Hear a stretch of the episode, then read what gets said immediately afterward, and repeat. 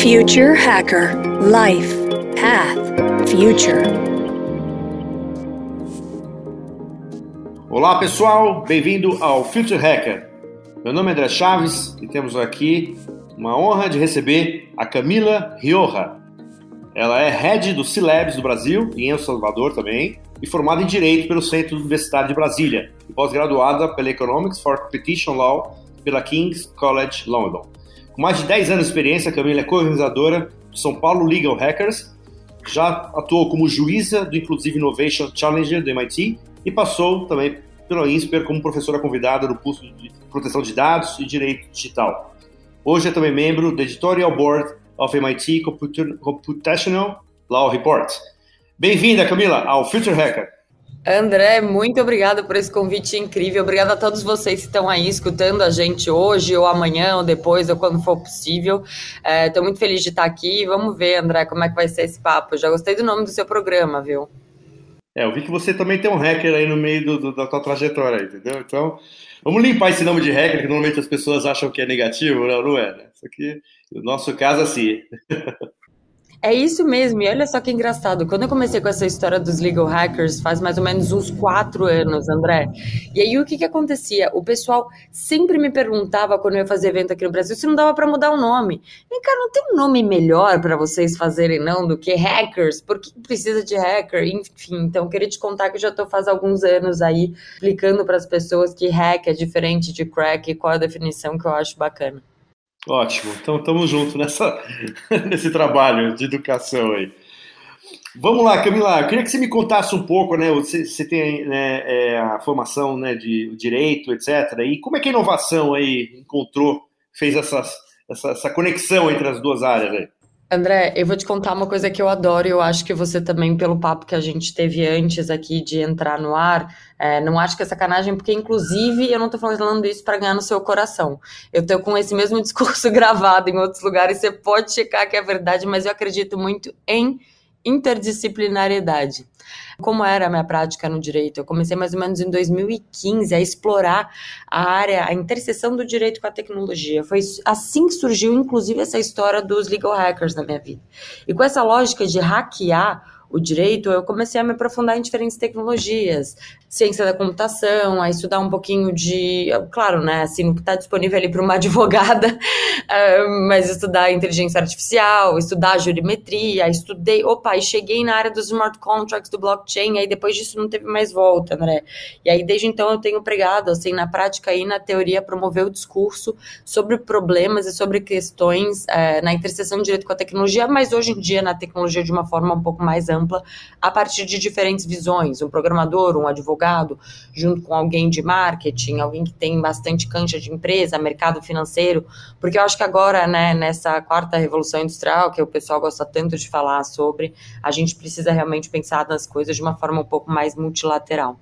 Muito bom, eu vou, eu vou, fugir totalmente do script aqui, eu já tinha tudo preparado, eu quero fazer a pergunta, é, intersecção entre essas duas áreas, dá uma vontade agora.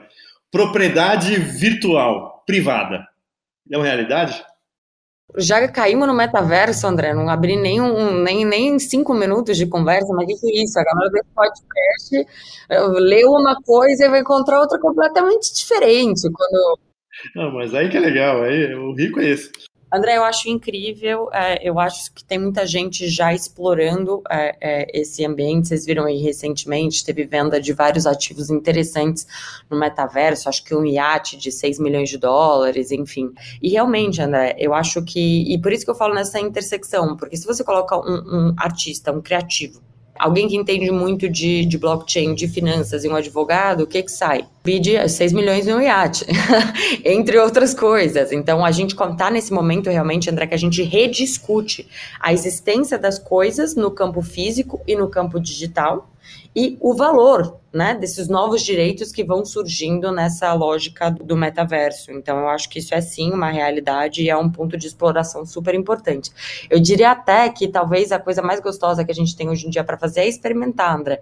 Sem medo, assim, de dar errado, é, inclusive com grandes possibilidades de dar errado, mas também com a possibilidade do Brasil se tornar, de repente, aí um polo de exportação de tecnologias, ideias e approaches para essa questão que está tão em voga.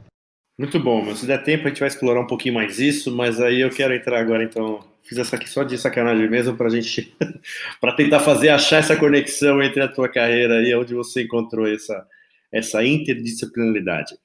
Vamos lá, eu queria que, é, que você falasse um pouco da Celo, né, que é uma plataforma aberta, né, que torna as ferramentas financeiras acessíveis a qualquer pessoa com telefone celular. A gente queria que você contasse um pouco dessa tecnologia, propósito, e quem foi os, os grandes visionários dessa, dessa iniciativa. Show. A célula é muito interessante, né? Primeiro que célula é uma palavra em esperanto que quer dizer propósito. O propósito da célula, é, e eu digo isso da forma que eu interpreto, porque a gente tem muita liberdade dentro da comunidade, né, para falar e para pensar sobre isso. Mas o propósito da célula seria um, é, o que a gente chama de prosperidade compartilhada, e o segundo propósito é a preservação do meio ambiente. E isso que eu estou te dizendo é, consegue ultrapassar as barreiras do discurso e realmente encontrar a, a, a, comunidade através da tecnologia que foi proposta. Olha só que interessante. O Celo é um blockchain Layer 1, o primeiro deles que foi desenvolvido para telefone celular. Então, olha só que interessante. Eu falo de prosperidade compartilhada e eu já quebro uma barreira tecnológica gigante do acesso a essa tecnologia. Você não precisa ter um Apple super legal, um chip M1, não, você pode ter qualquer celular. Você pode ter um Xiaomi, um iPhone, um Android, um Samsung, um Nokia, e a partir disso você já consegue, é, com a rede blockchain da Celo, fazer transações para qualquer lugar do mundo. Então, a gente fala em prosperidade compartilhada dentro da célula porque a tecnologia foi pensada para que isso possa ser executado nesse campo do blockchain. Do ponto de vista de, eh, de, desculpa, de preservação ao meio ambiente, a lógica econômica da célula está relacionada a incentivar, dentro da comunidade, projetos de proteção ao meio ambiente. Então, de uma forma muito superficial, André, e dá para a gente passar aqui horas e horas contando sobre isso, mas isso seria uma fotografia rasa da célula. E aí, dando um, um, um passo a mais, né? De onde veio essa história quem são essas pessoas? Infelizmente, eu não sou uma das founders, mas se eu pudesse hoje em dia ter escolhido ter feito, ter criado alguma coisa, ter inventado alguma coisa, não precisa ter dúvidas que seria a, a célula. Eu coloco na minha lista, inclusive na frente da, da invenção do teletransporte, porque é uma coisa muito real. E, inclusive, um, um dos slogans ou do, das palavras que a gente usa para definir a célula é Mobile Open Real. Mobile de verdade, da real, tá aberto, vamos aí, já tá acontecendo, então é algo bastante interessante. E os três caras que começaram com essa visão dentro do MIT foram René, o Sepp e o Marek. São três pessoas que têm um perfil bastante diferente. O Marek é um super developer, o Sepp é um professor que tem uma, um jeito de enxergar a vida muito particular através das artes, e o René eu diria que é a cabeça de negócios desse protocolo. Então esse é o núcleo duro a partir de como essa ideia se originou. Você pode ver que a lógica de cada um desses founders também, é, é, o DNA deles, imagino, pelo que eu conheço, deles e do processo, está muito impresso, né? A inventividade do Marek na parte de dev, o jeito todo especial do CEP de ver o meio ambiente, a formação das sociedades, tem uma lógica muito legal de organização dentro da célula e da C-Labs que atende alguns princípios que se chamam E, e, quem sabe a gente pode entrar um pouco nisso depois, que é bastante interessante. É, mas a parte de fundação da célula seria isso. E qual o tamanho dessa brincadeira hoje, né? Você deve estar se perguntando, pô, três carinhas lá no MIT, três nerds no MIT, alguns anos atrás tem uma ideia, mas e aí? O que, que quer dizer isso hoje desse blockchain na palma da mão? Qual é o tamanho disso?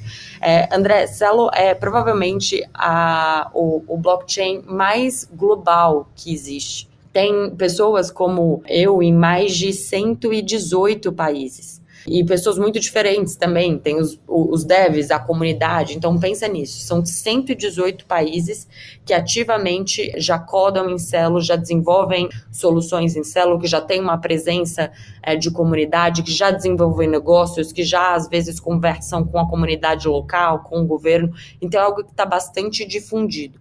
Do ponto de vista de ecossistema, então, o que, que a gente tem? Um, essa diversidade de mais de 118 países já ali botando a mão na massa. Mais de 260 DApps apps descentralizadas efetivamente construídas no blockchain da Celo. Uma aliança pela prosperidade, que são mais ou menos 150 empresas ou comunidades que aderiram aos princípios da Celo. Entre essas, essas iniciativas, você tem desde startups muito pequenas do ecossistema, nascentes, até empresas de alcance global, como por exemplo a Deutsche Telekom, que está construindo toda a infraestrutura deles de pagamento baseada nas stablecoins da Celo. E talvez esse seja o último ponto, assim, para a gente fechar essa primeira introdução disso que eu acho que é um super playground tecnológico, blockchain místico, etc e tal, é, é contar quais são os assets, né? É, qual é a lógica do blockchain. Então, pronto. Já entendemos aqui que é um blockchain layer 1, que está disponível para mobile. Outro ponto interessante é saber dentro dessas características técnicas, que a linguagem de programação da Celo é Solidity. É a mesma linguagem de programação do Ethereum, porque a Celo é um fork do Ethereum. Apesar de ser um blockchain próprio, ele tem ainda todas as características de compatibilidade com a rede do Ethereum. Se você sabe fazer programador EI, que está aí escutando a gente, um RC20, um 721, você já sabe programar em Celo e já pode fazer essas aplicações em Celo. Ah, Camila, mas por que, que eu vou fazer isso em Celo, por exemplo, e não em Ethereum? Bom, uma dessas justificativas é exatamente essa questão da comunidade.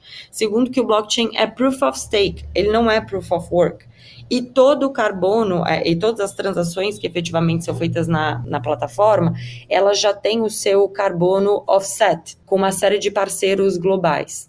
E aí, para fechar, é só para vocês conhecerem né, essa lógica um pouquinho melhor, em termos de ativos que sejam ativos nativos da plataforma, desse blockchain, fora os outros projetos que são feitos pela comunidade, a gente tem alguns assets. A gente tem o Celo, o Celo Dólar, o Celo Euro, e a comunidade está em constante atualização do que eles acham que seria interessante ter em termos de stablecoin. André, então, de novo, eu acho que essa é uma primeira visão aí do que, que quer dizer Celo e o que, que tem por trás dessa história. É, muito bom, uma história fantástica. exatamente, e, e, e, combina um pouco aqui com, com essa segunda questão que eu ia fazer, exatamente desse poder de transformação né, do blockchain, que a gente acho que não tem nem noção do, de onde pode dar. Mas eu queria que você falasse, é, eu queria dividir em três pontos aqui principais, né, assim, principalmente no mercado financeiro, que você já deu uma, uma palhinha, mas eu queria que você aprofundasse um pouco mais aí, o que você acredita que é, principalmente a, a plataforma blockchain pode proporcionar no, no setor financeiro e já está proporcionando né, no segmento de governo e com relação às pessoas? Eu vou responder primeiro todos eles juntos e depois, quem sabe, a gente fala um pouco de separado, porque eu tenho um exemplo muito bom para você.